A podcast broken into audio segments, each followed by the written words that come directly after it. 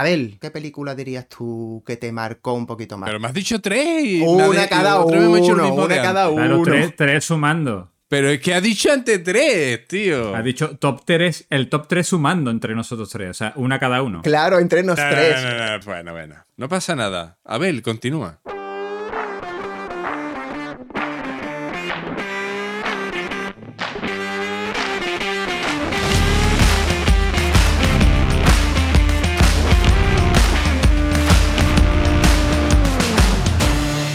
Eso es como todo. El primer podcast en que tres frikis hablan de fricadas muy frikis sin ser tan poco o muy frikis para su época, pero que son demasiado poco o menos frikis que para esta. Bienvenidos a todos, todas y todes al episodio número 21 de Eso es como todo. Pa, para, pa, pa. Sí, señor. Es increíble, ¿eh? 21 episodios más de lo previsto. Nunca está de más. Marca de la casa. ¿Cómo va la cosa? ¿Qué os tenéis que contar? Ya empezando con las calores, tío, con las calores. Ya está apretando. Ya está apretándote de la calor, ¿eh? Y no nos vamos de vacaciones, ¿eh? Oh, ya mismo terminamos la temporada, tío.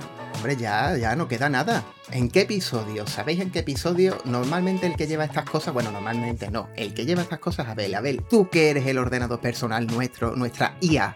¿Cuándo acabamos? Eso es como todo. ¿Cuándo acabamos la temporada? Eso tenemos realmente una IA eh, que lo puede decir, vamos, que no hace falta que lo diga yo. Pero hazlo tú con voz de IA, que es más divertido. Claro, tío. Tú sabes que esto es 100% editable. Luego te pongo voz robótica. Ese, Pues en principio, acabamos en el episodio 24. con todo el premio.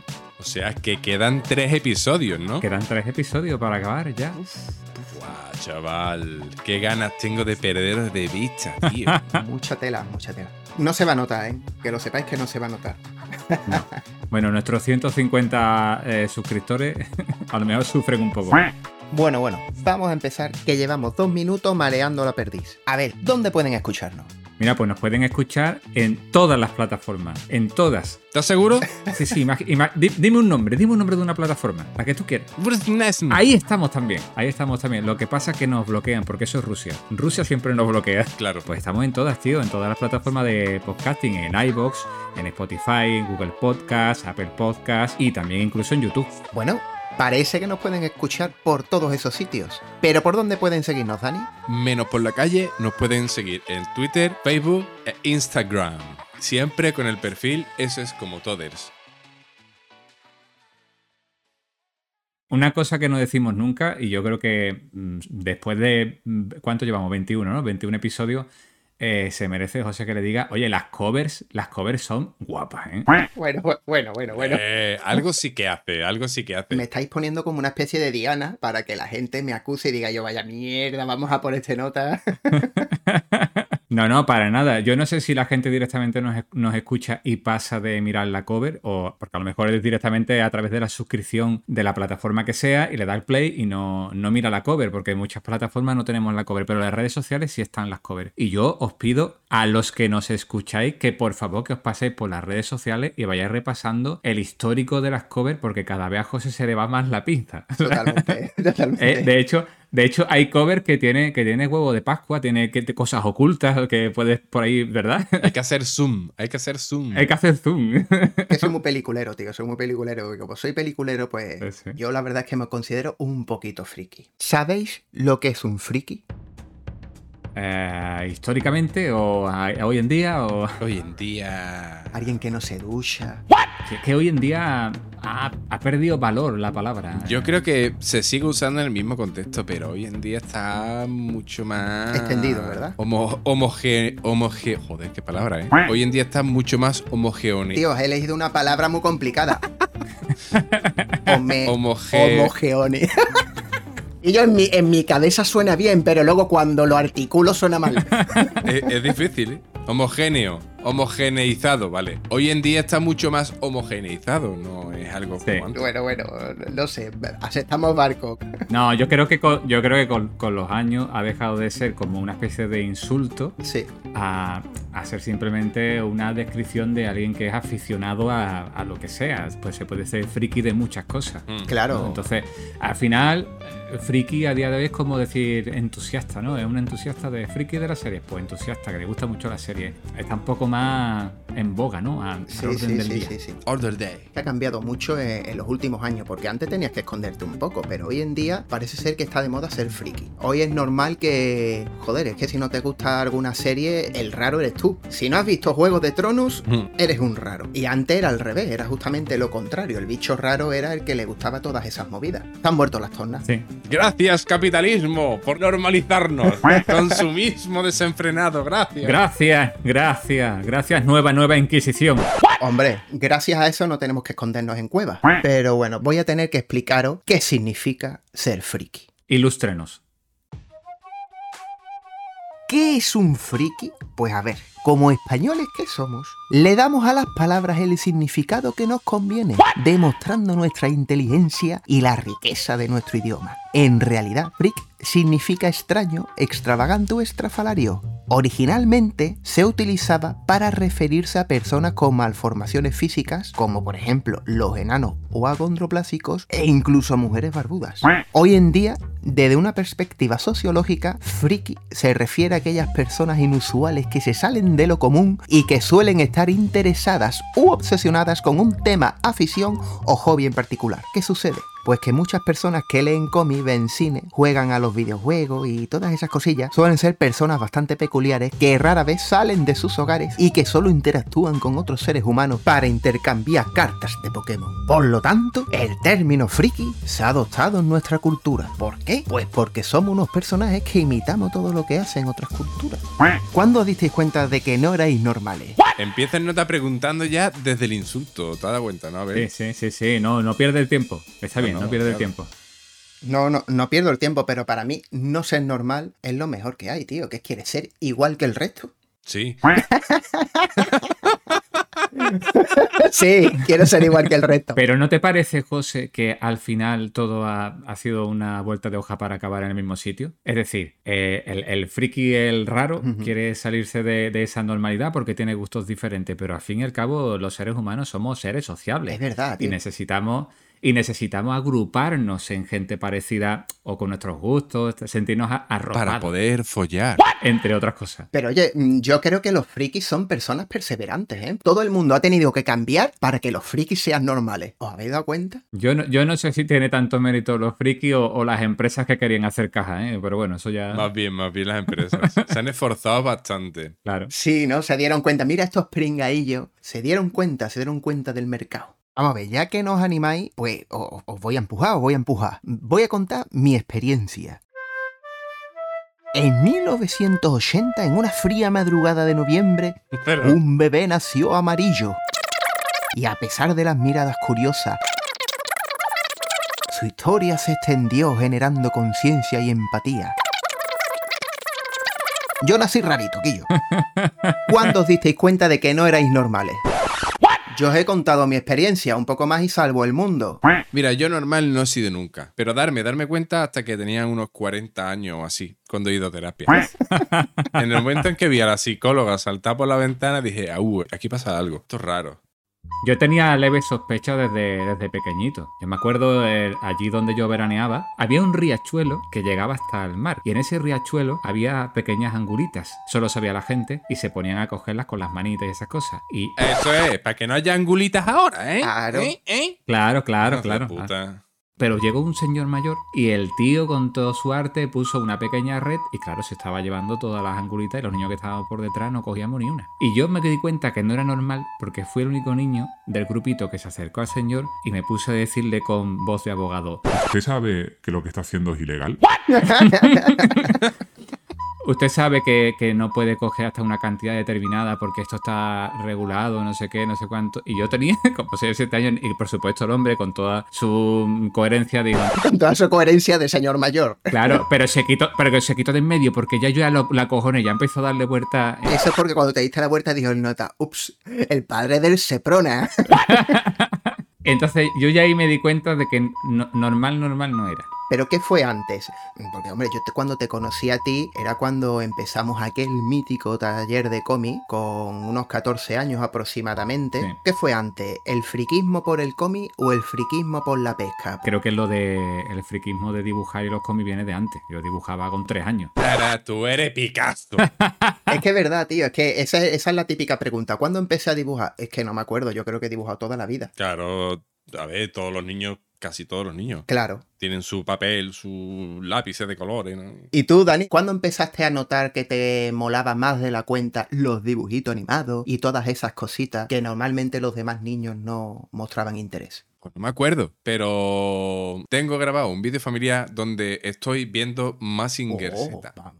Sí. Mítico donde los haya, mítico donde los haya. Bueno, una reposición, no, obviamente no soy tan viejo como para ver la, la serie original, pero una reposición. Claro, claro, no, sí, sí, es que en nuestra época vimos Mazinger Z y muchos otros dibujos animados que, que eran más antiguos de lo que... Es que cogimos una buena época de dibujos animados, creo yo. Sí, Sí. Ahí empezó el germen. Vamos por parte. En primer lugar, la mayoría de la gente que ha tenido infancia en los años eh, 70, 80, eh, yo creo que en su infancia han pasado bastante tiempo viendo dibujos animados. Sí, sí. Sin necesidad de ser friki. Creo que por ahí hemos pasado todo. Lo que pasa que sí que hay un punto en el que ya tú decías, joder, estoy viendo esto cuando en realidad sí que debería estar en la calle. Yo me acuerdo perfectamente en, en los veranos de esa preadolescencia o incluso adolescencia, que no sé, que no recuerdo bien qué edad teníamos. A lo mejor tú le pones fecha, José. Cuando echaban en Telecinco Robotech. Tía, eso podría ser perfectamente el 89, 90, Vale. creo que era porque Perfecto. por ahí, por ahí, ¿no? Porque era Por ahí. la época de Carmen Sevilla en Telecinco, ¿no? Con, con el telecupón y todas esas historias. La ovejita.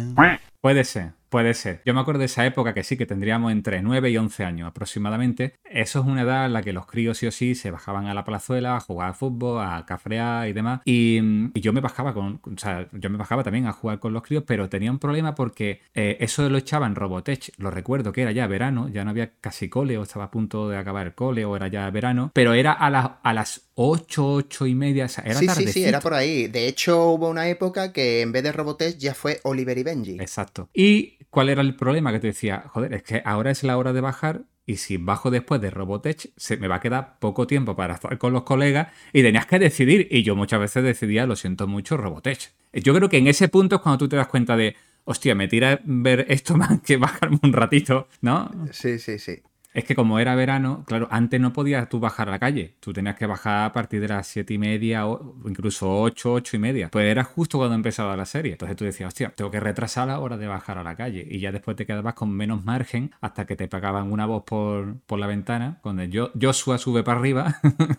De todas formas, como éramos tan malos jugando al fútbol, no nos echaban en falta. Podíamos quedarnos viendo robotes. Hostia, yo era, yo era malo de cojones, ¿eh? Y lo seguiré siendo. lo seguiré ¿Hay, siendo. hay una relación, habrá una relación. Hombre, sí, sí. Vamos, yo era un dolor. Y claro, como dejábamos de ir para poder ver serie, ¿qué pasaba? Que íbamos jugando cada PPO. Y, Claro, no mejorabas. Siempre me dejaban para el último, tío. A ver quién se loquea, a ver quién se loquea. Siempre te tocaba o ser portero o, o lateral de izquierdo o lateral derecho. A mí me gustaba jugar de defensa. Yo jugué hasta un equipo de futbito y todo el rollo, tío. Pero que era muy malo. Me gustaba de defensa porque yo le echaba cojones a todo el mundo. Y, y me encantaba tirarme a los Oliver y Benji. Iba todo el tiempo tirándome ahí, todo emocionado de la vida. ¿Cuándo empezasteis realmente a friquear? A esto de, por ejemplo, pues a ir a las tiendas de cómics, eh, a jugar al rol, que sé, Dani, que tú tienes un pasado rolero. En fin, ¿cuándo empezó, ¿cuándo empezó esas moviditas? Eh, yo creo que no era friki de pequeño. Me gustaban las series, pero como los dibujitos, como cualquier niño. ¿Sabes? Otra cosa es que viera series tipo Mazinger Z, sin yo saber todo lo que había por detrás, ¿no? El caso es que yo tenía unos vecinos que de jóvenes se fueron a otra ciudad y nosotros íbamos a verles de vez en cuando. Una de las veces que fuimos a verles, me puso encima de la mesa, el con el que yo mejor me llevaba, el más pequeño, me puso encima de la mesa El Señor de los Anillos básico, el libro, el juego de rol, sin yo tener ni idea de qué era el rol. O sea, en una tarde me explicó de qué iba el rol, de qué iba el juego, hicimos una ficha y no pudimos jugar porque ya no nos dio tiempo. El caso es que a mí me llamó la atención, ya solo con el tema de las fichas ya me llamó la atención, ¿no? Porque ves las reglas, te cuentan el mundo. Yo no tenía ni idea de qué era el Señor de los Anillos, ni siquiera sabía quién era Tolkien, no tenía ni, ni, ni pajolera idea. fácil 13 años, 12, 11, por ahí andaría. Claro, ya se lo conté yo a mi otro colega y ya empezamos a indagar, ¿sabes? Y, y ya empezamos a jugar nosotros. A mí lo que siempre me ha hecho ser friki de, de algo es el papel. Es decir, a mí mm, el libro, el papel, el cómic, mm, toda esa movida siempre me ha atraído como un poco droga. ¿no? Ese, ese olorcillo, ese tufillo. Exacto. Yo he llegado a conseguir pues cómics que eran difíciles de conseguir o, o rareza gracias a, no sé si recordáis, el, el mercadillo que se ponía en la, en la Alameda. Bueno, que, que ahora, ahora, está el, el jueves en, en, la calle Feria, ¿no? Pero en la Alameda también tenía su historia y había gente que llevaba como revistas antiguas e incluso algunas de ellas en mal estado y tal, pero gracias a eso pues te conseguías por dos duros. Porno, un poco de porno. Por, porno, por supuesto. Juegos de la Play Pirata. Juegos de la Play Pirata. Y revistas tipo que no eran de nuestra época específicamente, sino un poco antes, el Underground este de 1984. CIMOC, eh, estas cosas. Yo he llegado a tener eso en mis manos con, con 10, 11 años, gracias a que tampoco me lo requisaban ni revisaban el contenido y ha llegado a mi casa y, y, claro, yo con 11 o 12 años ver ese contenido y flipar esa forma de dibujar, esa forma de, de contar historias que es lo que Siempre me te ha llamado la atención. Claro, es lo que me ha hecho friquear. Yo sí me considero que he sido un poquito raro en ese aspecto. ¿Qué es lo que pasa? Debido a, a, los tiempos en los que nos hemos movido, tenías que salir a la calle y tenías que jugar porque no había otras cosas para, para entretenerte. No teníamos videojuegos, porque yo los videojuegos hasta los 9, 10 años que conocí lo que era la Nintendo NES, no sabía lo que era un videojuego. Mm. Sí, en casa de un colega vi un Atari, ¿sabes? Jugó un poquito, recordar los Spectrum mm. y los Amstrad y todas esas movidas. Pero a lo que me vengo a referir, hoy en día enchufas la tele y tienes 40.000 sitios de streaming con 40.000 canales de televisión con dibujos animados, tienes videojuegos en, los móviles, en las tablets, en, en, todos lados. El que se aburre es porque de verdad.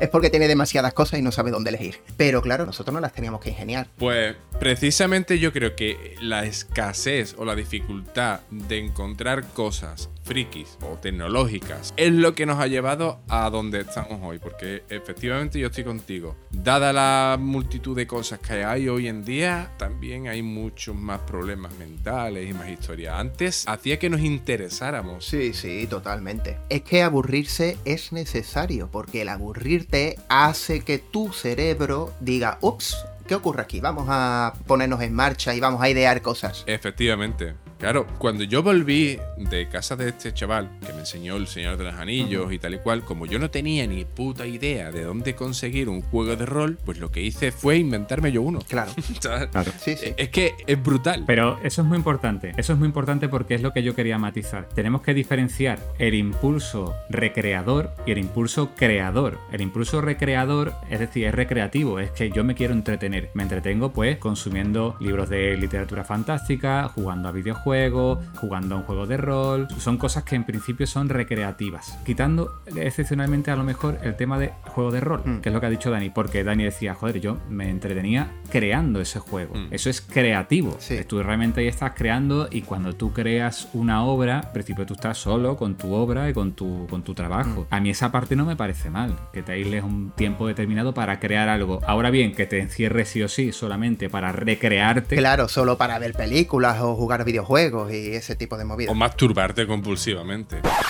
Claro. A finales de los años 90, un grupo de niños desbordantes de imaginación decidieron hacer realidad su pasión por el cine. Con una cámara de vídeo en mano y una dosis de entusiasmo, se aventuraron a crear sus propias películas. Sin el acceso a la tecnología actual, editaron en viejos VHS, experimentando con el poder de la narrativa visual. Aunque las películas eran modestas, proyectaron sus creaciones en sus colegios, alimentando el amor por el cine y la creatividad en sus vidas adultas. Qué bonito. Y luego Steven Spielberg hizo Super 8. Bueno, esto es un poquito rollero, ¿eh? No sé si recordarás la gruesa línea azul. Madre mía, madre mía, eso es una gran fricada. ¿Cuáles son las fricadas más gordas que recordáis? Pues justo, justo lo has mencionado. Cerca de Pinomontano estaba el Parque Miraflores, que por entonces estaba medio, medio hecho y tenía grandes zonas que estaban realmente como si fuera el campo. Había de todo y parecía que eso era la guerra. Y precisamente porque parecía que era la guerra, nosotros con, no sé, 15 años, nos hicimos no sé cómo. No sé, porque es, es fácil, solo tenemos que ver la fecha de cuándo se estrenó La Delgada Línea Roja, Pues mira, mucho peor porque la delgada, la delgada línea roja es del 98. tío mayorcito. Del 98, entonces teníamos 18. Es que con 18 años, ¿quién coño se pone a hacer eso? Sí, sí, sí. Un friki. En ese campo, que tenía pinta de ser de una guerra, pues con una videocámara y flipados de ver la delgada, la delgada línea roja, hicimos un corto que era la delgada. La gruesa de- línea azul. la gruesa línea azul, Que era básicamente nosotros eh, con pistolas de, de metralleta de plástico y, y vestidos más o menos con ropa que pareciera militar, que pareciera, no digo ni que fuera, ¿eh? Pareciendo el capullo, básicamente. Sí, sí, y sí, oye, mm, Pasabas bien. no lo, pas- no lo Nos pasábamos. lo pasamos de puta madre, tío. O sea, es que echábamos unas Sí, tardes sí, sí, sí. brutales. A ver, tenéis que tener en cuenta una cosa. Ahí no había internet. Y si nos pilla con esa edad, pero ahora hubiéramos hecho lo mismo, solo que este- encima estaría publicado en redes sociales. ¿Qué fricadas tienes tú por ahí de anécdotas? ¿Recuerdas alguna, Dani? Bueno, aparte de hacer el juego de rol, que ya me parece bastante, bastante friki, mm, mi madre también era un poquito especial. Y de- yo de chico descubrí unas cintas que ella grababa con sus primos, bueno, que ella grababa con su prima y con el que por aquel entonces era el novio de su prima. Y hacían como radionovelas. Eso es muy bueno, tío. Eso es muy bueno. Y yo, pues me puse también a hacer cosas así parecidas, ¿no? En plan, como un programa de radio, cosas así. De eso también me acuerdo. Dice, voy a hacer un podcast. Bueno, no era un podcast porque tenías que grabarte. Ya, ya, no, había, no había internet en aquella época. Sí, pero eso sí, sí, recuerdo de, de hacer eso, ese tipo de cosas. Esa era tu mayor fricada, tío, pero qué triste eres, Dani. O sea, que tú te has hecho friki cuando ya te ibas a jubilar prácticamente. Yo he ido, incre- yo he ido increciendo, yo he ido increciendo. Yo por eso empecé, yo creo que el, el- realmente yo me hice friki cuando empecé a jugar a rol, porque yo no he sido un friki... Cuando empezaste a juntarte con nosotros. No, cuando empecé a juntarme con vosotros empecé a, a- a tomar ciertas sustancias. y- y se- pero, pero, ¿de qué estás hablando, tío? ¿De qué estás hablando? No, no. Yo empecé a jugar a rol eh, y ahí es donde yo me hice friki, porque yo realmente no era un friki de cómics, no era un friki de libros o de... Empecé a ver cine, mucho cine, mucho cine, eso sí. Perdóname, Dani, es que ¿cómo nos conocimos nosotros, tío? Se lo vas a tener que contar aquí a la gente. ¿Cómo nos conocimos? ¿Te acuerdas? Te pongo en antecedente, fin de año. Madre mía. Ah, claro. Sí, sí, sí. sí. Qué cosa más bizarra. Pero tío. bueno, cosas que pasan. Es que, ¿ves? Eso es una fricada súper extraña. no te atreves a contarlo, ¿verdad? No lo voy a contar, claro que no lo voy a contar.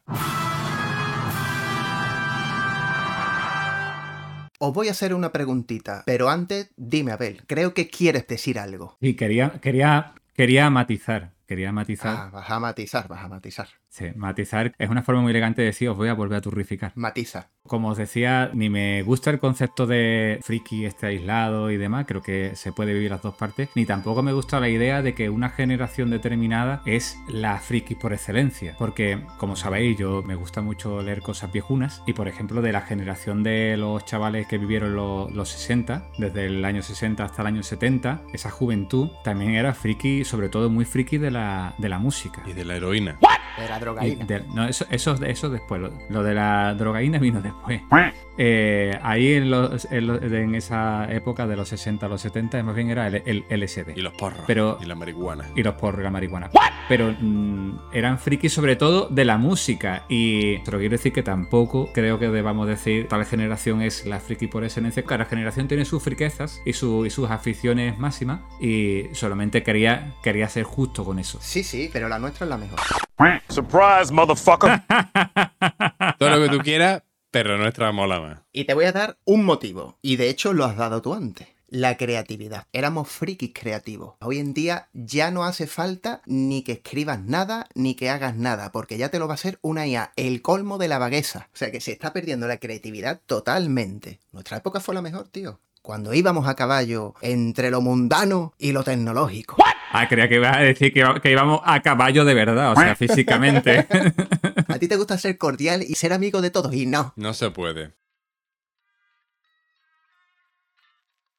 Oye, ¿y qué me decís de aquellas tiendas de cómics de antaño? eh? ¿Recordáis lo que era Nostromo? Nostromo es muy famosa gracias a que ganó el premio Eisner allá por el año 2020, si no recuerdo mal. Pero ¿recordáis cómo era Nostromo antes? ¿Recordáis esa tiendecita escondida, tan chiquitita, llamada dibujo animado, con ese gordo cabrón? Pero dicho desde el corazón, que, que, que no te dejaba, No, tío, no. coger los cómics, que te decía, no pases la página por el mismo sitio porque dejas la huella de Sí, grasa. El de los Simpsons. Ten cuidado, no lo abras mucho porque si no se despega la página. Y yo te decía que ibas a entrar, no sé, que te iban a des descom- ¿cómo se dice? Descomprimir. Descomprimir, no, despresurizar.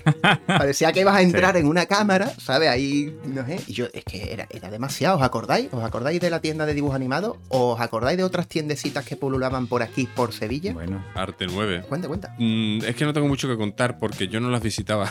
No las visitaba, es verdad, porque tú eres más de las FNAC, de, de las tiendas actuales, ¿no? De los centros grandes, del el Racon. No, no. De hecho, mi primer juego de rol lo compré eh, en la papelería de los comerciales. Tío, la papelería de los comerciales. O sea, que la compraste en el barrio, allá en Pino Montano. En el barrio. Mi primer libro lo compré en la papelería de los comerciales. La llamada de Zulu. Lo vi allí y dije, un juego de rol. Y dije, ¿cómo? Vaya cosa rara encontrarte un juego de rol ahí. Allí. Lo que pasa es que en aquella época podía ser hasta normal. Mm, era como lo- el boom, así un poco de los juegos de rol. Empezaban a tener cierto nombre. Antes ni se, ni se conocían. Hmm.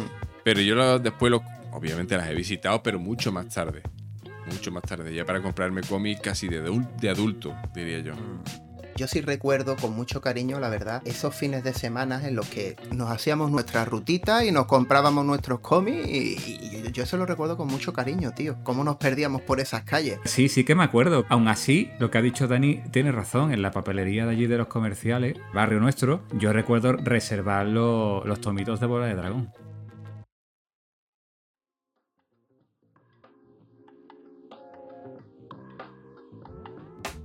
¿Qué más tiendas recordáis por ahí míticas que os molen? Mira, recuerdo Arte 9. Uh, Arte 9, qué guay. Desapareció, Sí. desapareció. Sí, esa estaba muy guay. Sí. Eh, Cartan Comics, que sigue viva, Sí, en cierto. la Plaza Cristo de Burgos y en la esquinita. Electra, Electra, recordar, estaba en calle Zaragoza, Sí. casi enfrente de donde está ahora Nostromo. De hecho, esa podríamos decir, no lo tengo muy claro, pero podríamos decir que es la primera de Sevilla. Sí, no fue. Eh, también teníamos Rumbo Sur. Eso te iba a decir, ¿no fue Rumbo Sur? No, porque el extra yo creo que a principios de o mitad de los 80 ya estaba. Ajá, vale, vale, vale, vale. Yo creía que era Rumbo Sur, vaya. Rumbo Sur de luego creo que fue la primera en cerrar. No, bueno, y ya por decir, bueno, las más recientes, Banana Comics en Triana. No la conozco, mira. Pues yo, yo lo sigo en redes sociales y la verdad que se le ocurra, hacen cositas en presentaciones. Es que me da pena de que ya no haya tantas tiendecitas así, ¿verdad? Se la han comido todas las grandes superficies. Pero bueno, todavía sobreviven algunas. Todavía sobreviven. Sí, sí, sí, sí, sí. Top 3 de dibujos animados de nuestra infancia. Es muy difícil eso, ¿eh?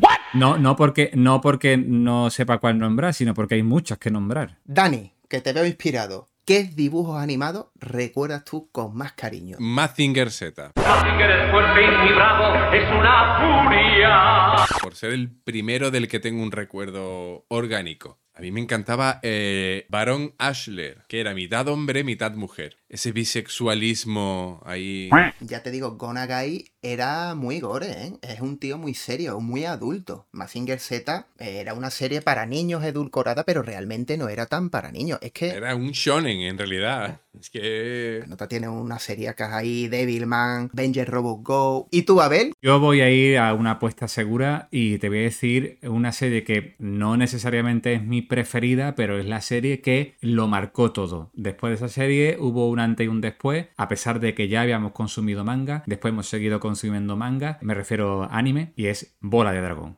Vamos con Juan, todos a la vez, a buscar con ahínco la bola dragón. Buah. Y además te lo agradezco porque así no voy a tener que decirlo. Claro, Bola de Dragón llegó a, nue- a nuestra vida y, y aquello, y aquello mm, lo cambió todo. Fue un antes y un después, ¿eh? Fue un antes y un después. Y mira que es lo que digo, habíamos consumido y visto anime, o sea, habíamos visto Heidi, Marco. Gracias a que tú has dicho Dragon Ball, yo voy a poder decir otra serie. Mira, la que se me viene a la cabeza y no se me ha quitado porque estaba ahí. Pero ahora mismo me acaba de venir otra en la cabeza, Sherlock Holmes.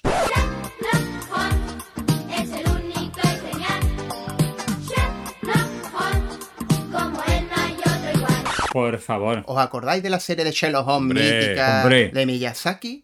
Me flipaba. Hostia, esa era guapísima, era guapísima. Mm. La recuerdo con mucho cariño, tío, esa serie. Iba a decir antes, aunque esto es jugar con trampa, Conan el niño del futuro. Pero es verdad que Conan el niño del futuro no la echaban en televisión, era más carne de vídeo comunitario. ¿Os acordáis de los vídeos comunitarios? Sí. Hombre, por favor. Los vídeos comunitarios los voy a explicar así un poquito rápido para que sepáis el contexto. Es un local que por regla general estaba cerquita de casa y ahí todo el mundo tenía pinchada la televisión. Se supone que eso en muchos edificios que tenían portero, en el cuartillo del portero, tenía el vídeo, porque es que era un vídeo. Era un vídeo, era un vídeo. un vídeo VHS o un vídeo beta y lo enchufaba, por eso se llamaba vídeo comunitario, porque eso le daba salida a las, di- a las casas y te enchufabas al vídeo comunitario pagando una cuota. y solían poner pues películas. A lo mejor pinchaban y ponían Conan el niño del futuro. Hoy en día hay gente que eso lo tiene pero con canales de televisión. Antes era una persona random que, que no sé, tío, que, que, que iba a notar ciertas horas y ponía una película en el VHS o cómo lo hacía. Y además los viernes por la noche ponía la porno. Y claro, el tío lo ponía manualmente, eso no había maquinaria ninguna. ¿Te acuerdas que salía en una pantallita y ponía, yo, como que está en un cine o algo así, pero en su casa? Yo, es que eso era el Netflix, era el Netflix de la época.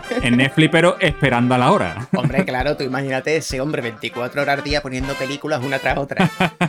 Al final un cadáver, se encuentra en un cadáver. Top 3 de películas, ahora de películas de vuestra infancia. Dani, te toca. ¿Qué película recuerdas con más cariño? La que más, y además me he convertido en un, lo puedo decir, friki de esa película, es Dentro del laberinto. Buah, ¿No eres Cristal Oscuro? No, porque en esa no sales de David Bowie. Gran respuesta. Yo qué sé, tío, es que yo sé que a ti Cristal Oscuro te mola mucho, te pillaste cómics de Cristal Oscuro y todo el rollo, pero dentro del laberinto no te escucha mucho hablar. ¿A eso qué es? ¿Para ponerte ahí la medallita de, "Ay, me gusta de Bowie o cómo? No, porque realmente la... Nah, nah, cachondeo. Dentro del laberinto, ¿qué te molaba dentro del laberinto? Hombre, que, que no me molaba. Sale de David Bowie. O sea, eh, la banda sonora era brutal. eh, las marionetas eran acojonantes. eh, o sea, había escenas que eran increíbles. Dentro del laberinto es una película que ya, pues, a lo mejor un poquito antiguilla y quizás no mucha gente la conozca. Eh, ponnos un poquito en antecedentes. Dentro del laberinto fue la segunda película de la factoría Henson y la película pues estaba dirigida por Jim Henson y en ella actuaban el gran David Bowie que llevó a cabo la banda sonora y actuaba una jovencísima Jennifer Connelly Qué que, guapa. que estaba tremendísima. en esa qué película, guapísima, tío. Era mi amor de, de infancia.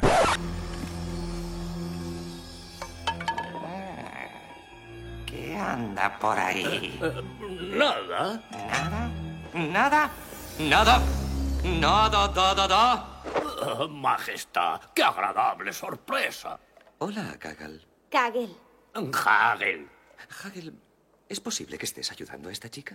Abel, ¿qué película dirías tú que te marcó un poquito más? Pero me has dicho tres. Una cada uno, una cada antes. Claro, uno. tres, tres sumando. Pero es que ha dicho antes tres, tío. Ha dicho top 3, el top 3 sumando entre nosotros tres, o sea, una cada uno. Claro, entre nos No, tres. no, no, no, bueno, bueno. No pasa nada. Abel, continúa. Voy a, voy a utilizar un, un truco que ha utilizado José. Dani no se ha dado cuenta, pero tú sí. No se da cuenta, pero yo sí. Iba a decir. Te iba a decir. así digo, así digo dos. Te iba a decir regreso al futuro. Pero como son tres películas y solo puedo decir una. Claro. Pero como son tres películas, solo puedo decir una. Que seres más despreciables, tío. ¿Ves el truco, Dani? Esa era la cosa. Así por lo menos dices dos. Te iba a decir regreso al futuro. Ay. Pero estaba reflexionando y, y digo, eh, joder, realmente en mi infancia que me, que me impactó, que me supuso de verdad un, un- un- un clic. Y hablando de clic, dije, clic de Playmobil. ¿Y ¿Sabes qué- a qué me lleva a mí a los clics de Playmobil? Aunque no lo creas. El templo maldito. Y no en busca del arca perdida. Y no, no, en busca de la arca perdida, no, el templo maldito. ¿Por qué? Os preguntaréis. Porque cuando yo jugaba a los clics de Playmobil, yo utilizaba mi ojo, mi ojo lo utilizaba como si fuera la cámara. Yo me posicionaba estratégicamente. Claro, todo eso lo aprendía de las películas. Y, una, y recuerdo que una que me afectó mucho fue el templo maldito. Cuando, spoiler, spoiler, en ese momento final que los malos van cayendo de una escalera eh, de madera que separa do- dos montañas, caen donde están los cocodrilos, se los come. El malo, cuando cae, empieza a rebotar por la montaña y la cámara lo va siguiendo en la caída. Yo me recuerdo a mí mismo ponerme el clip de Playmobil muy cerca del ojo y ahora yo iba moviéndome hacia abajo como si fuera la cámara y lo va persiguiendo en la caída, rebota y se revienta. y tal. Entonces me marcó mucho mm, eh, filmísticamente hablando esa película, la verdad. Ah, el postre.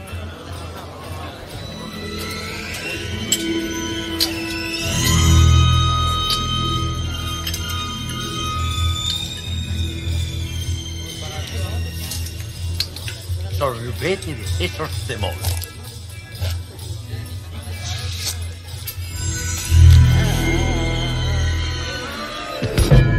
Yo voy a decir también otra un poco mítica que, que, que, que me dejó todo flipado porque, bueno, Conan el Bárbaro. Hombre, grabada en Almería. Buah, tío, es que vamos con Jorge San haciendo de Conan. De cuando es niño, sí. Sí, sí, sí, y yo, y yo me encantaba, tío, esa película, buah, en aquellos tiempos.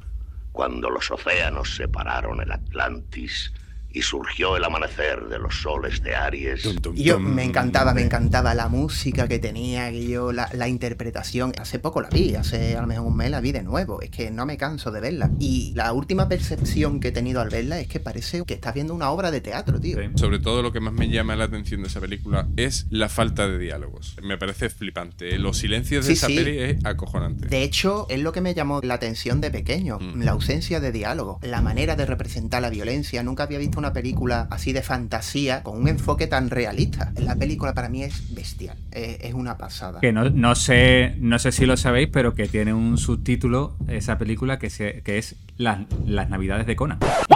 Porque por algún Pero, pero, pero, venga, que preparo el redoble. prepáralo, porque por algún motivo que desconozco siempre la echaban en Navidades. Cierto, tienes razón. Hay una serie de películas que no tienen nada que ver con las Navidades, pero que siempre ponían en Navidades, entre ellas Conan. Es que yo me acuerdo de Conan siempre en las vacaciones de Navidad, igual que Regreso al Futuro. ¿eh? Sí, sí, E.T., Los Goonies, Gremlins. Y te ponían ese tipo de, de películas que, que- que yo bauticé como las Navidades de Conan. El concepto de Navidad de Conan es películas que no tienen nada que ver con las Navidades, pero que se repiten todas las Navidades. Bueno, bueno, pues vamos a tener ahora que decir otro top 3 de cómics de vuestra infancia. De vuestra infancia. Pero un top 3000 mezclado. No, no, un top 3. Permito un truquero como el que ha hecho Abel, que es que es un ser miserable. Sí. Te ha sortado trilogía de Regreso al Futuro. Sí. Te ha sortado, bueno, ya no trilogía porque hay por lo menos cinco películas de Indiana Jones. No Vale, pero es que aquí hay un problema, tío. A ver. Que yo no leía cómics. Claro, esto, esto ya es verdad, tienes razón, tío. Claro, tú tío. empezaste tarde. ¿Con qué edad has empezado tú a leer cómics? Hostia, pues es que claro, mm, yo es más, diría que mi primer cómic ya ni siquiera es un cómic de superhéroes. Yo el primer cómic que me pillé, si no me equivoco, fue el From Hell. Tía, pues tu primer cómic de infancia. Un cómic de infancia totalmente. No, voy a hacer un esfuerzo y voy a decir uno. Una vez entré en una tienda y me compré un Zona 84. Ah, De acuerdo, te lo compro, pero no me creo, Dani, que no recuerdes ningún cómic de infancia, porque aunque tú no hayas sido lector de cómics asiduo o hayas comprado algo, has tenido que leer el TVO, Ah, bueno. seguro. Cómics de Mortadelo y. Filemón, Sipi Sape. Vale, es verdad. otra. No me acordaba de no me acordaba del gente menuda. gente Oh. menuda. Era una recopilación, un suplemento Sí, que sí. vendía el ABC, que eran cómics reunidos, que eran Mortadelo y Filemón, Zipizape. Quiero recordar que también estaba 13 Rue del Percebe. Sí, sí, sí, sí. Incluso Spider-Man también. Spiderman, estaba Conan el Bárbaro también. Mm, efectivamente. Eh, Anacleto, muchos de, de Bruguera estaban ahí metidos. Me quedaré con Super López. Me flipaba Super López. Había una paginita para cada uno y ya está. Qué guapo, qué guapo. La verdad es que, que era muy chulo, ¿eh? Y te dejaba ahí con las ganas de más. Yo lo esperaba, lo esperaba toda la semana. Y de hecho todavía mantengo los tomos. Sí. No sé si tendré tres tomos, cuatro, cinco, yo que sé, una, una brutalidad. De, de los tomos que, que se reunían con una tapa blanca, así, con tonos dorados y tal y cual. Y en casa están. Qué guay. ¿Y tú, a ver? ¿Qué, qué cómics recuerdas tú ahí con cariño? Uf. A ver, es muy difícil, ¿eh? Porque Sí, sí, es muy que- difícil. Y sabemos que hay comicazos y todo el rollo, pero ese recuerdo cuando tú te acuerdas de tu Sí, sí, sí, infancia y dices, hostia, estos cómics. Mira, en segundo de GB, no recuerdo qué edad teníamos, no sé, 8 o 9, eh, me hice con un... No sé si recordáis o conocéis la revista Mickey, que eran unos tomitos pequeñitos. Sí, sí, sí, qué guapo. Recopilaban historietas de, de los personajes de Disney, principalmente Mickey. Recuerdo este cómic mm, de manera muy especial porque además de ser un cómic de de Mickey, de una aventura de Mickey, era la típica aventura en el que llegas a una página y tienes que elegir pasar a la siguiente página o irte a una página más hacia adelante según la acción que quisieras que hiciera una aventura interactiva, digamos, ¿no? Dentro de un cómic. Claro, eso yo lo leí con 7 o 8 años y a mí eso me, fli- me- me flipó, me, cambió los esquemas del universo. En plan de, además de ser un cómic que está súper bien dibujado, podías elegir cómo avanzar o retroceder en la, en la historia. Entonces, eso lo recuerdo yo. Te corto porque estás turrificando demasiado ya, Abel, y tenemos que pasar a la siguiente sección. Rápido y veloz. Yo voy a decir Mortadelo y Filemón, así no me lo pienso, es verdad. Es que es el cómic que recuerdo con más cariño y, y es que me he reído, me he reído con esos cómics. ¿Y cómo está dibujado Mortadelo y Filemón, tío? Esto vamos a tener que dejarlo para una versión turrificante. piénsatelo, piénsatelo, Abel. Sí. Hablaste hace tiempo de que ibas a hacer un episodio sobre cómics. Ya sabes lo que tienes que hacer. Sí, sí, me lo prepararé. Top 3 de videojuegos, Dani, pero dime solo uno. Super Mario Bros. Gran Tan, juego, tan, tío. tan. Pero ¿cuál de ellos? ¿Cuál fue tu primer Super Mario Bros? Hostia, mi primer Super Mario Bros. posiblemente no fuera el 1. Por eso lo digo. Posiblemente no fuera el 1. Pues la primera vez que yo vi a un personaje que recordaba. ¿Era un mapache? ¿Quién? ¿Te disfrazaba de mapache el Super Mario? No, ese es el Super Mario Bros. 3. Vale, cogía mm, verduras del suelo. No, a lo que iba. Era básicamente un personaje que recordaba a Super Mario y había un mono gigante tirando barriles y tú tenías que ir saltando los barriles. Pero eso es Donkey Kong. Ahí es donde se conoció a Super Mario. Efectivamente. Entonces ese fue tu primer Super Mario. Ese fue mi primer Super Mario que creo que venía en un cartucho de juegos reunidos o tal. Pero no era Super Mario. Es que yo no tenía la Nintendo original, yo tenía la Nintendo Fake. Ah, tú tenías la Yes. Esa, ¿no? No me acuerdo cómo se llamaba. Pirata. Piratón. ¿Y tú, Abel? ¿Qué, qué videojuegos recuerdas tú de infancia? Te voy a contar toda la historia, te voy a turrificar, me da exactamente igual. A ver, Bueno, tienes prácticamente cinco minutos. es rápido, es rápido. Eh, a mí lo que me pasa con los videojuegos es que yo eh, empecé a jugar de chico, de adolescente, pero ya un poquito más mayor corté, corté. O sea, yo creo que a partir de la Play 1 ya no supe nada de los videojuegos, quitando por vosotros que jugáis me entero de las cosas, si no, no me enteraría de absolutamente nada. Sin embargo, yo creo que aterricé mucho antes que vosotros los videojuegos porque mi padre tenía una videoconsola de esas de las primeras primeras que salieron eh, a finales de los 70 que tenía el jueguecito del tenis, los dos palitos. El, el, el Pong. Era- sí, bueno, se llamaría Pong, pero era un Atari que tenía un diferentes juegos. Uno era de. eran como juegos olímpicos. El tenis, otro de disparar, otro Esa de- era, creo que era la, la Coleco. Pues esa, esa la tenía mi padre, entonces mi primer juego fue el tenis de la Coleco. O sea, ese es el primero. Después, como, como juego que recuerdo con cariño, pues sí, el Super Mario Bros. lo tuve. Y yo la primera vez que me pasé Super Mario Bros. sabiendo que lo iba a contar el día siguiente en el colegio, estaba tan nervioso que al recoger la videoconsola para guardarla se me cayó al suelo.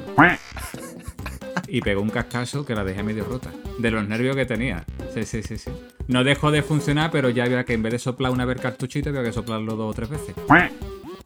Pues tío, pues vamos a ver, a mí el Dani me ha, crujido con esto del Super Mario, pero como ha dicho que él recuerda el Donkey Kong, y yo voy a decir que recuerdo con mucho, mucho, mucho cariño el Super Mario Bros. 3. Me encantaba ese juego, tío. Y lo bueno que tenía esos juegos era que te lo pasabas en, la misma tarde. Y si no, tenías que dejarlo en pause. Tenías que dejarlo en pause ahí calentando un poquito la consola. Yo lo dejaba encendido. Claro, claro, pero no pasaba nada. Pero eso te lo pasabas en la misma tarde, ¿eh? No eran muchas horas, pero, la- la- pero era como algo épico, ¿eh? Cuando llegabas Claro, pero ese final- juego. Eh, ese barco. juego, aparte de, de todos los personajes que. O sea, los personajes que puedes ir modificando, ¿no? Con el, el Mario Tanuki y, el- y tal. Es que tenía secretos, tío. Sí, sí, sí. Es que era un mágicas. juego que tenía cosas secretas. Claro, claro. Es que era lo guapo, tío. Es que el, el encontrar dónde estaban las flautas mágicas y, y con tres flautitas ya estaba yo en la final, ahí cargándome al Bowser. Bueno, vamos a tener que dejarlo ya porque llevamos más de 40 minutos de episodio. Es increíble, ¿eh? Bueno, bueno, lo suelto. A ver, ya que os habéis convertido, algunos más pronto que tarde y otros más tarde que pronto, en unos padres hechos y derechos y competentes, ¿qué tenéis que decirme? ¿Seguís leyendo cómics? ¿Jugáis a videojuegos? ¿Veis anime? ¿Os ducháis? Lo de ducharse de vez en cuando, porque es lo que menos interesa. Lo que más hago es eh, comprar cómics. Vamos, vamos a decir novela gráfica, ¿no? Que está más moderno el término hoy en día. Mm, Ahora más selectivo, antes era más compulsivo y ahora más selectivo. Y no solo eso, sino que antes pues te compraba una revistilla de mierda con diferentes historietas que no estaban acabadas y demás, y ahora pues tú buscas una historia pues que tenga principio y fin, un solo volumen, no, no tiras tanto de colección, y aparte como, como el, el papel está tan caro, cómic que te compras son 25, 30, 35 pavos, entonces no puedes, no puede uno volverse loco, que tiene otras cosas que hacer y mantener. Y que tampoco tenemos espacio, a ver, Sí. que creíamos que no sé, íbamos a ser multimillonarios e íbamos a tener una gran casa para poder meter todas esas fricadas que tenemos. Y como si fuese un museo, no sé. No, no, no, no. Sí. Y vamos a ser ricos. Y quitando eso, la lectura de cómic, pues intento dibujar de vez en cuando. Sigo dibujando. Sabes que tú lo sabes perfectamente, que voy, tengo mis ritmos. Hay veces que le doy mucha caña y después desaparezco, pero. Poquito a poco tenemos nuestras prioridades, es así. Y, y poco más, poco más. ¿Y tú, Dani, con qué ocupas tu tiempo libre? Friqueando. Pues yo ahora mismo estoy jugando al Tears of the Kingdom. Básicamente lo que está haciendo el 99% de Internet. Mira, yo colecciono cómics, pero mi, mi pasión es más, es afán coleccionista. Los que colecciono únicamente son cómics de ciencia ficción. No colecciono otro tipo de cómics. Fuera parte de eso, como no tengo tiempo de ver películas, ni series, ni historias por el niño, pues mis poquillos ratos libres los dedico a jugar al Tears of the Kingdom, a los videojuegos. Muy bien, manteniendo vivo el espíritu, como debe ser, señores. Pues yo igual, yo igual, un poquito igual que ustedes. Soy ahora más selectivo, coleccionando cómics. Ya no es solo por el dinero, que también. Es que no hay espacio, Sí. no hay espacio para tanto justo. Ya no, no hay sitio. Yo he tenido que dejar de coleccionar películas, que me encanta comprar películas. Tengo una gran colección de películas en DVD, Blu-ray, en fin. Y últimamente, pues videojuegos juego muy poco, la verdad. Pero claro, si sale un Zelda como el que acaba de salir, pues se acabó la vida. Es que Se acabó es- la vida. Y es complicado, es complicado. Es complicado compaginar tu vida cuando hay un Zelda en la calle. No le vamos a dedicar un episodio porque Abel no, no lo juega, pero vamos, daría para un podcast entero. Abel está informado porque en el grupo de dibujos se habla sobre Zelda. Se habla, se habla, sí, que tenemos un grupo de dibujo. eh, y- Es que... Pero, pero verá que si queréis hablar de, de videojuegos, No, porque no hay tiempo. Nah, paso. Eso para la segunda parte, pero una segunda parte buena, como la de Terminator. madre mía. Como la del padrino. O la de Regreso al Futuro también está bien. Hombre, la de Regreso al Futuro es verdad que también está bien. En fin, señores, vamos a tener que irnos ya. Como despedida, ¿algún apunte o, o lo dejo en vuestras manos? Al igual que el Templo Maldito, eh, este podcast espero que os guste y os saque vuestro corazón palpitando. Y sobre todo, comed muchos sesos de mono que, que son muy nutritivos. Vienen muy bien para esta época del año. Qué rico, tío. ¿Y tú, Dani, tienes que decir algo para despedirnos? Pues nada, que leáis muchos cómics, que le compréis cómics a vuestros hijos y a vuestras hijas, que juguéis con ellos a rol, que los enfriquéis, que los convirtáis en personas con imaginación y creatividad, no en muertos vivientes que nada más que juegan al móvil. Y compartir, Ah, sí, sí. compartir, tenéis que compartir, mucho compartir. Compartid. Mucho. Por favor, por Dios. Pero ¿qué es lo que pasa? ¿Cuándo vamos a monetizar esto? Nunca, José, hasta la idea Nos ya. estamos perdiendo los minoyes, los minoyes. Cuando lo hagamos en versión cómic, José. Bueno, gente, pues nada más. Os esperamos en el próximo episodio. ¿De quién es el próximo episodio? A ver, a ver, a ver. ¿A quién le A toca? Dani. Mío. ¿Puedes adelantar algo? ¿O quieres adelantar algo? ¿O nos dejas con la intriga? No, necesito, quiero, me gustaría que los oyentes de eso es como todo nos enviasen anécdotas en el trabajo. De eso va a ir el episodio. Cosas raras que os hayan pasado, divertidas, eh, desagradables, ¿por qué no? Pero perdona, perdona, perdona. Ane- ¿Anécdota que traen bien desde el trabajo o que hablen del trabajo? Me la pueden enviar desde donde quieran. Siempre y cuando me llegue un fichero de audio, me da lo mismo. ¿Y, y dónde te la envían? ¿Dónde te la envían? No la pueden enviar a través de Twitter, en el correo, en Telegram, como quieran. Por correo postal. Una carta bomba. Pero en definitiva es eso. Vamos a, vamos a comentar anécdotas que nos envíe la gente. Me está palpitando, me está palpitando como el señor al que le quitaron el corazón. ¿Te ha gustado? ¿Te ha gustado? Me ¿Te ha tienes gustado? intrigado, me tienes intrigado. Miedo me da, miedo me da lo que estás preparando, Dani. Pues bueno, que nos vamos, ¿vale? Me despido, ¿ok? Hago así con la mano, no me veis y digo, hasta luego. Hasta luego. Nos vemos. Acabas de escuchar, eso es como todo, el podcast. Disponible en iVoox, Spotify y YouTube. Síguenos en Twitter en la cuenta Eso es como Toders. Fin de la transmisión. Te iba a decir regreso al futuro. Pero estaba reflexionando y, digo, eh, joder, realmente en mi infancia que me, que me impactó, que me supuso de verdad un, un- un- clic. Y hablando de clic, dije, clic de Playmobil. ¿Y sabes qué- a qué me lleva a mí a los clics de Playmobil? Aunque no lo creas. A Indiana Jones y el Arca Perdida. Yo recuerdo que el Arca Perdida me impactó mucho, sobre todo, lo, sien- lo siento, spoiler, spoiler, spoiler. Me impactó mucho cuando al final se rompe la escalera que, de maderita que separa un trozo de montaña de otro por donde se están escapando y el malo cuando cae, la cámara lo va persiguiendo en la caída, va rebotando sobre la roca. No sé si lo recordáis. El, el malo calvo que saca el corazón al tipo ese en la jaula. Espera, espera, espera, espera, espera. espera. Pero es que estás cambiando la película. Claro, claro. Que has dicho en busca del arca El perdida. templo maldito. Y estás hablando del templo maldito. Pues voy a corregir. ¡Bú! ¡Bú! No te gustó tanto. Se las ha querido dar de interesante y ha confundido su película favorita. Pero tan favorita no sería. Está, está, está, Porque son muchos títulos. Iba a decir Regresa al futuro, pero voy a decir una que en verdad es otra. Era muy pequeño, era muy pequeño. Ah, ya ha dicho tres, ya ha dicho tres.